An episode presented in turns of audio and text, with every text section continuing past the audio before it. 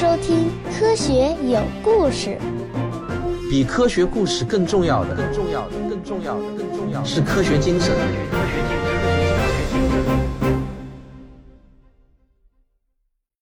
上期节目我们说到，科学家们对鹤骨的研究结论依然是不满足的，因为他的结论是来自于一百多年前的粗糙记录。那么，怎么才能获得更加客观、精确的数据呢？这就有赖于地球化学家们的发现了。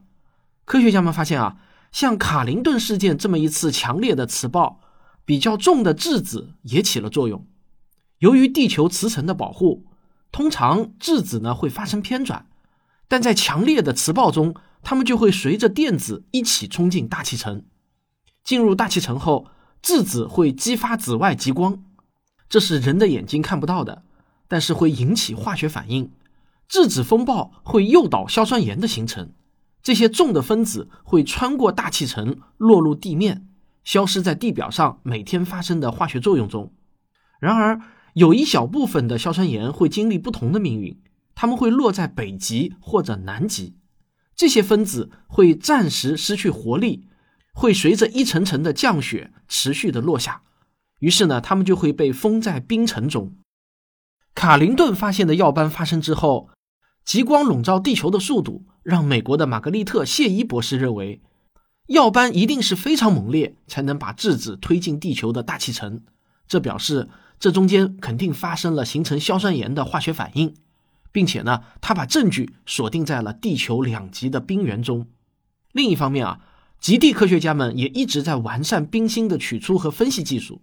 现在呢，他们已经能够研究冰芯里封着的小气泡。这些小气泡记录着当时地球大气的成分。由于冰盖很厚，地球的大气成分就好像是写在了记录纸带上一样，被记录在了冰层中。科学家们可以回溯研究好几个世纪的气候条件，例如工业革命时期形成大气污染的过程。谢伊博士知道来自冰芯的硝酸盐也可以进行测定，于是呢，他就召集了美国各地的学者。从1992年取自格陵兰的一块冰芯中获得了数据。这个从冰层中取出的冰芯呢是圆柱形的，它就好像一个男人的上臂一样粗。谢伊博士他们取出的冰层的年份横跨了1561年到1950年。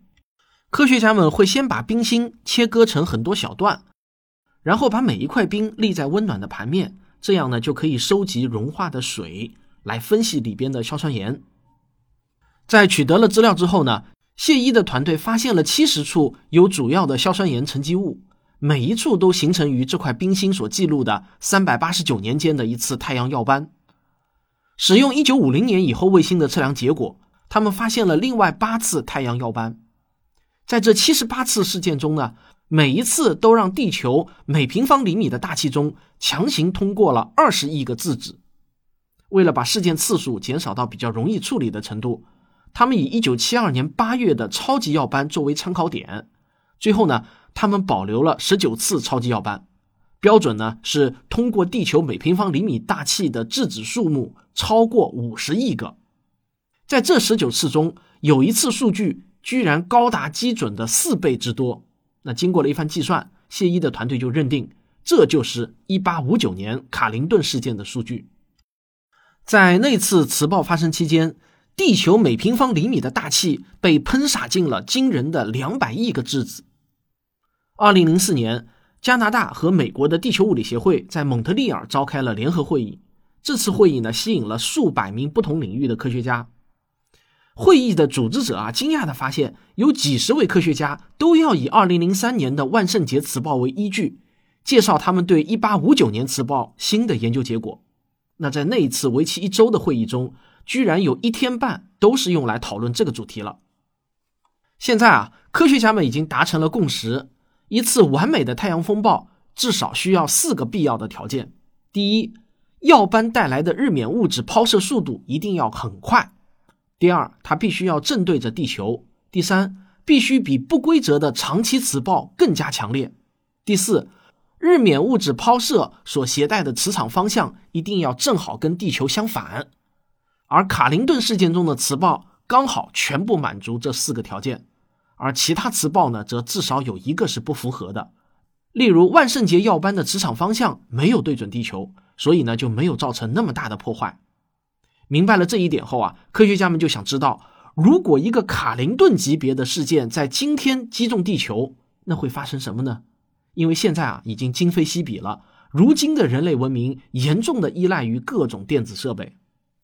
那如果这样的事件现在攻击地球的话，首先就会发生大范围的无线电和电话通信中断。手机网络当然也会瘫痪，你们所有的手机都不能上网了，因为高层大气会带电，阻挡手机和其他基于无线电波的通信信号传播。磁暴还会在电线中引起巨大的电流，发电厂会因此面临严重的风险。如果发电厂没有防护措施的话，那么大量涌入的电流就会把变压器给融化，城市也会陷入黑暗，那年老体弱者将面临危险。尤其是如果磁暴发生在冬天的话，输油管道会把电流引到加油站，从而威胁那里的敏感设备。对人造卫星的破坏当然也是极为严重的。电子和质子携带的电荷会使空间探测设备的核心部件和指挥系统过载甚至短路，它们会危及 GPS 导航等系统。但是对太阳能板的侵蚀将会使可用的电力减少。地球大气层中的热力会导致卫星膨胀，把低轨卫星拖出轨道。比如，1989年3月的磁暴就对超过一千个绕着地球运行的卫星造成了明显的影响。国际空间站上的宇航员的健康也可能受到影响，就像1972年8月超级耀斑释放的极端辐射表明的那样，离地面近些的地方，航空公司要忙着改变航线，让飞机远离极地区域。并且降低飞行高度，让飞机留在比较稠密的低层大气。那如果不采取这些措施，乘客这一次的飞行就会比十次胸部 X 光透视所接受到的辐射量还要多。那你如果知道了这些啊，就能理解为什么我们要发射像 SOHO 这样的太阳探测器了。它们除了在太阳耀斑将要爆发时向我们报警之外，还会提前十五到三十个小时给我们发出磁暴预警。那在《太阳王》这本书出版后的二零一八年八月十二日，NASA 耗资十五亿美元的帕克太阳探测器成功发射。这是一颗首次进入太阳大气层的探测器。这颗探测器离太阳已经近到不能再近了，它已经触摸到了太阳。我们对太阳的探测能力又上了一个新台阶。不过，科学研究。总是在破解谜题的过程中不断产生新的谜题。就在科学家们观测记录太阳磁暴的过程中，我们又发现了新的宇宙未解之谜，这就是神秘的伽马射线暴。二零零四年十二月二十七日，有记录以来最大的伽马射线暴穿过了太阳系，卫星立刻把警报信息传回到了地面控制站。当射线流扫过地球的时候，有一部分。甚至从月球反弹回来，再次击中地球。当天文学家们对伽马射线暴进行三角测量的时候，他们发现啊，这不是来自太阳，而是来自外太空。追溯这场爆发的来源，天文学家们只找到了一个可能的起源天体，就是一个被认为已经死亡的恒星核心。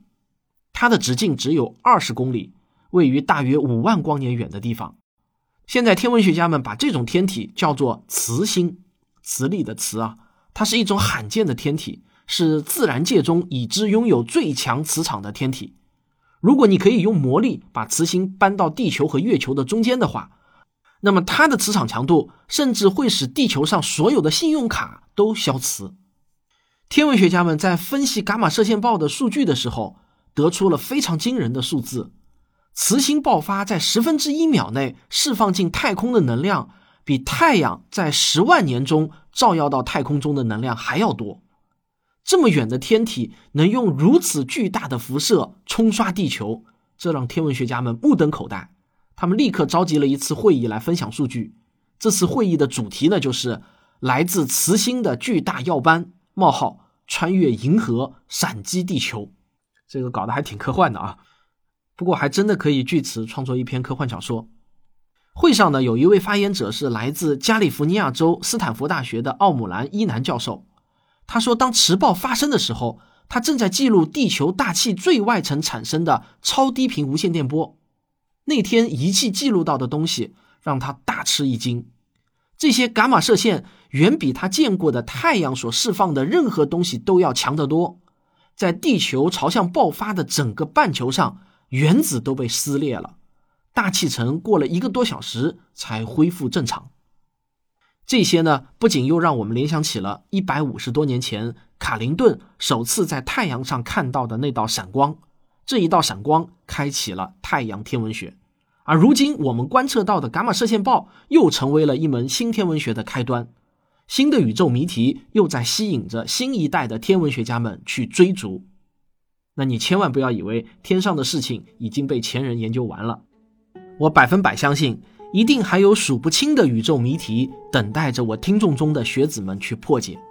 那我能不能看到伽马射线暴被揭秘的那一天，就靠你们了，拜托。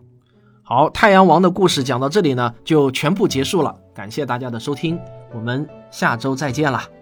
好，本期节目呢也有一个配套视频，NASA 不久之前发射的帕克太阳探测器是人类有史以来距离太阳最近的一颗探测器。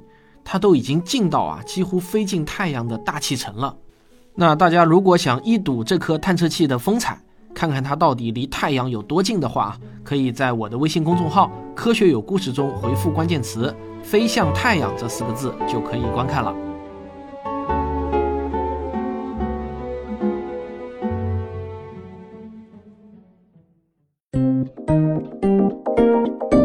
科学声音。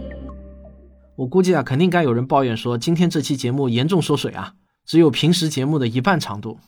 这个，希望大家可怜可怜我吧。我刚刚从河北辛集市给两百多位科学老师讲座回来，今晚呢，马上又要赶到深圳去参加华大基因的科普嘉年华活动。我真的是已经非常非常努力了，所有的时间啊都在工作，不敢松懈一分钟。大家可能很想知道，我太阳王讲完以后再讲什么呢？那跟大家提前汇报一下，我是这么计划的。首先呢，我正在创作一篇以太阳为题材的科幻广播剧。哎，这个科学声音的广播剧制作团队啊，都已经是嗷嗷待哺了，大半年没有新的剧本喂给他们了。有人说啊，嗓子都快发炎了，让我赶紧再写个剧本出来，让他们再过把瘾。所以啊，我决定再忙也要创作一篇科幻广播剧了。但是大家要理解，剧本这种东西吧，是赶不出来的。越是着急呢，就越写不好。所以呢，在我写作广播剧的期间，我后面几期节目会给大家补充一些有关太阳的知识。不过呢，这个不是我写的稿子，而是比我更优秀的科普同行友情赞助的稿子。我会尽我的最大努力，在这个期间写剧本。